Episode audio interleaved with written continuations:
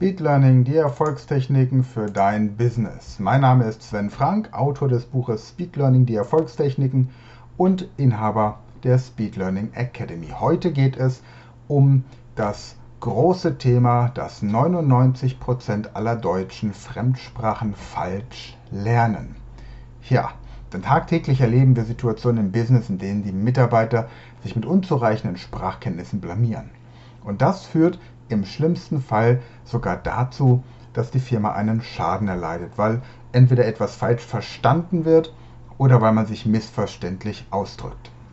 Aber die Frage ist, warum ist das so? Woran liegt es, dass so viele Deutsche Probleme mit Fremdsprachen haben, wo doch jeder Englisch in der Schule lernt zum Beispiel und die meisten Führungskräfte sogar bis zum Abitur zwei Sprachen gelernt haben. Manche verbringen sogar über Schüleraustauschprojekte oder Stipendien im Ausland längere Zeit, manchmal sogar mehrere Monate im Ausland und trotzdem scheitern sie mit ihren Fremdsprachenkenntnissen im Businessalltag. Ja, ich habe mich dieser Frage mal so ein bisschen angenommen, weil das ein Thema ist, das mich immer wieder beschäftigt. Es kommen Leute zu mir, die wirklich in Führungspositionen arbeiten und sagen, sie möchten jetzt ihr, ihr Englisch richtig verhandlungssicher machen, haben immer das Problem, dass sie beim Sprechen über die richtigen Vokabeln nachdenken, sich fragen, ob die Grammatik richtig angewendet wird. Und das führt einfach zu Stress, weil man nicht so entspannt und professionell kommunizieren kann, wie man das in seiner Muttersprache macht. Und mir sind dabei so zwei, drei Sachen aufgefallen. Die Gründe, warum die meisten Menschen Fremdsprachen falsch lernen, sind einfach die, dass die dass wir in der Schule schon eine, eine falsche Lernkultur haben. Überhaupt hat Lernen in unserem Land einen, einen sehr uneffektiven Weg beschritten. Es gibt beispielsweise Untersuchungen, wonach die, die alten Hochkulturen, also nicht nur die Griechen, sondern sogar noch früher, ähm, die Kulturen, die zum Beispiel zu den Anfängen der Aborigines in Australien zurückführen oder auch Kulturen wie bei den Kelten, Kulturen, die Stonehenge und sowas gebaut haben, da hat man festgestellt, dass Stonehenge zum Beispiel ein riesengroßes, ähm, wie soll man sagen, eine Art Bibliothek ist. Das heißt, man hat mit Hilfe dieser Steine eine Art gefunden, um Wissen zu vermitteln, um Wissen weiterzugeben. Lange, lange bevor die Schrift entwickelt wurde. Die Aborigines haben zum Beispiel ihre Lieder, mit denen sie das Wissen weitergeben. Tausende von Lieder, die das gesamte Wissen dieses Volkes und dieser Kultur weitergeben. Und wenn wir jetzt mal so bei uns überlegen, was Inhalt der Lieder ist, die wir so im Alltag hören, da ist nicht mehr besonders viel mit Wissensvermittlung. Denn durch die Schrift, durch die Entwicklung der Schrift ist etwas passiert, dass die Menschen tatsächlich wieder einen Schritt zurückgeworfen hat. Durch die Entwicklung der Schrift haben wir nämlich aufgehört, unser Gehirn zu trainieren und mit Merktechniken und Gedächtnisbrücken, Gedächtniswerkzeugen oder eben auch mit Liedern und Tänzen uns Informationen zu merken. Wir schreiben Dinge auf und durch das Aufschreiben bringen wir diese Informationen aus unserem Kopf raus und dann sind sie irgendwo auf einem Blatt Papier. Früher waren sie auf Papyrus, da war das noch nicht so ein Problem, weil natürlich Papyrus relativ teuer war, das konnte sich nicht jeder leisten. Aber heutzutage hat jeder irgendwie ein Tablet oder einen Computer und man kann sehr günstig, wenn nicht sogar kostenlos Wissen überall schriftlich abrufen.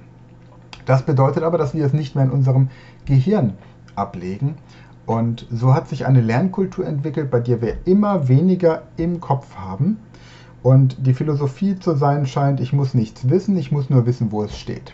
Das ist natürlich beim Lernen von Fremdsprachen fatal, weil ich tatsächlich nicht ständig in der Konversation irgendwas nachschlagen kann. Ich kann nicht im Wörterbuch nachschlagen, so wie ich das beim Abitur in der Klausur gemacht habe oder während des Studiums ich kann nicht einfach einen Übersetzungscomputer nehmen, etwas reinsprechen und meinem Gegenüber das vorsprechen lassen. Das funktioniert im Business einfach nicht. Im Business muss man die Vokabeln parat haben und man muss entsprechend lernen. Das heißt also, wir haben eine, eine falsche Lernkultur, nicht nur in unserem Land, sondern überhaupt auf der gesamten Welt, wo eben mit Schulen und mit schriftlichen Unterlagen gelernt wird.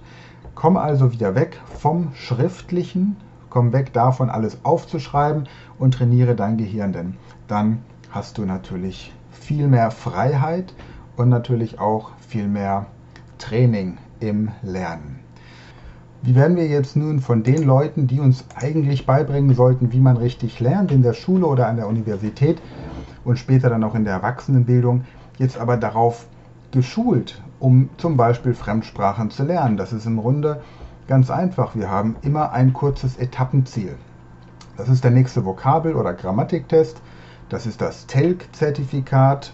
Und wenn du heute eine Prüfung ablegst und zum Beispiel auf dem Niveau C1 im Englischen, Französischen, Spanischen oder Italienischen bist oder auch wenn du Deutsch als Fremdsprache gelernt hast und jetzt auf dem Niveau B2 oder C1 bist, dann ist das eine Momentaufnahme und die meisten entwickeln die Sprache nicht mehr weiter, sondern sie haben mit dem Ziel, diese Prüfung zu bestehen, gelernt, haben diese Prüfung bestanden, haben dann irgendwo eine Bescheinigung, dass sie auf diesem Niveau sind und von dem Moment an geht das Sprachverständnis wieder rückwärts. Das heißt, wenn ich meine Sprache, ob das die Muttersprache ist oder aber auch die Fremdsprache, nicht ständig kultiviere, und damit meine ich auf der einen Seite natürlich eine stetige Erweiterung des Wortschatzes, eine Verfeinerung der Grammatik, die ich aktiv anwende und natürlich die Kenntnisse, die ich in der Sprache habe, in Kompetenz in der Anwendung der Sprache umzuwandeln. Dann auch Umgangssprache zu erlernen und vor allem in der Konversation mit Muttersprachlern zu trainieren. Denn das Hochenglisch, Hochfranzösisch oder auch Hochdeutsch, das ich aus Lehrbüchern wie zum Beispiel an der Schule, im Studium oder eben in Sprachkursen lerne, spricht ja auf der Straße kein Mensch. Was kann man nun tun? Was ist denn jetzt der bessere oder richtige Weg, um die Sprache nicht nur auf ein bestimmtes Niveau zu bringen, sondern sie kontinuierlich weiterzuentwickeln? Und hier sind jetzt einfach ein paar Dinge, die man beachten muss, wenn man lernt allgemein, aber beim Fremdsprachenlernen nochmal spezieller. Punkt 1, so wenig wie möglich aufschreiben. Wenn ich mit äh, meinen Teilnehmern Sprachen lerne, dann ist Aufschreiben das Letzte, was wir im Laufe des Tages tun. Wir versuchen grundsätzlich alles immer direkt im Kopf abzuspeichern mit den entsprechenden Speed Learning Techniken. Wichtig ist die Grammatik nicht auswendig zu lernen, sondern man muss sie intuitiv verinnerlichen. Denn wenn du beim Sprechen aktiv darüber nachdenken musst, ob du die Grammatik richtig anwendest, dann hast du sie definitiv falsch gelernt. Es muss aus einem inneren Impuls herauskommen, so wie bei deiner Muttersprache auch. Und dann werden irgendwann nur kleine, feine Nuancen ähm, noch ein bisschen verbessert. Vokabeln zu pauken bringt nichts. Vor allem Vokabeln einzeln zu lernen ist ebenfalls recht ineffektiv. Sinnvoller ist es tatsächlich, die Vokabeln so zu lernen, dass sie direkt im Langzeitgedächtnis abgespeichert werden. Wir haben da verschiedene Techniken für, wie zum Beispiel die Routenliste, die Baumliste, die Körperliste, die Loki-Liste, aber natürlich auch ähm, bestimmte Entspannungsübungen auf Wunsch eben mit Selbsthypnose oder eben auch Fremdhypnose, wie man die Vokabeln direkt im Langzeitgedächtnis abspeichern kann. Und wichtig ist, dass natürlich die Vokabeln, die man lernt, auch einen Bezug zu einem selbst haben. Gruppiere zum Beispiel bestimmte Wörter, dass du sagst, das ist alles ein Vokabular, das brauche ich, wenn ich ein Telefonat führe, dieses Vokabular brauche ich, wenn ich meinem Lieblingshobby nachgehe und dieses Vokabular brauche ich, wenn ich eine Präsentation zu einem bestimmten Thema halte. Gruppiere also die Vokabeln und trainiere dann die entsprechenden Situationen direkt. Gleichzeitig sprech, sprich so viel wie du kannst, denn von Anfang an ist es wichtig, dass du zu keinem einzigen Zeitpunkt eine Sprechhemmung entwickelst. In dem Moment, in dem du das Gefühl hast, passiv verstehe ich schon sehr viel, aber aktiv sprechen kann ich nicht, dann ist es wichtig, dass du sofort an deiner Sprechhemmung arbeitest und diese beseitigst. Und auch hier gehen wir oft mit der Hypnose dran, wenn man einfach nicht genau weiß, warum man in einer Fremdsprache zum Beispiel gute Kenntnisse hat, sich aber nicht traut, sie richtig anzuwenden. Sobald du deine Sprachkenntnisse auf diese Art und Weise optimiert hast, kommt es zu einer Eigendynamik und du verbesserst dich dann einfach automatisch mit jedem weiteren Gespräch in deiner Zielsprache.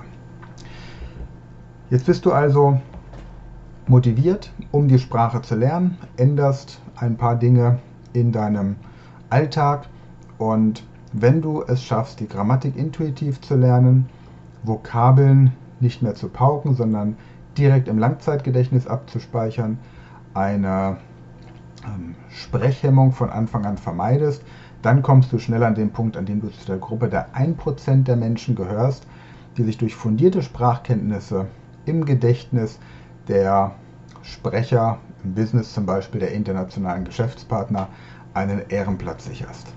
Und die meisten nehmen dann natürlich die nächste Fremdsprache in Angriff, weil heutzutage eine einzige Fremdsprache natürlich im Business nicht mehr ausreicht. Die meisten Vertriebsprofis, Führungskräfte und Menschen, die einfach auf internationalem Parkett mitreden wollen und müssen, sprechen mindestens drei Sprachen oder mehr fließend und da ist die Muttersprache eben nicht mit dabei. Einfach über das Kulturverständnis und natürlich auch der Respekt dem anderen Kulturkreis gegenüber sich durch das Beherrschen der jeweiligen Sprache am deutlichsten ausdrückt.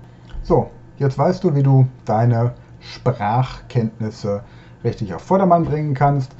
Ich wünsche dir noch eine tolle Woche und weiterhin viel Erfolg beim Lernen von Fremdsprachen. Bis dahin, dein Sven Frank.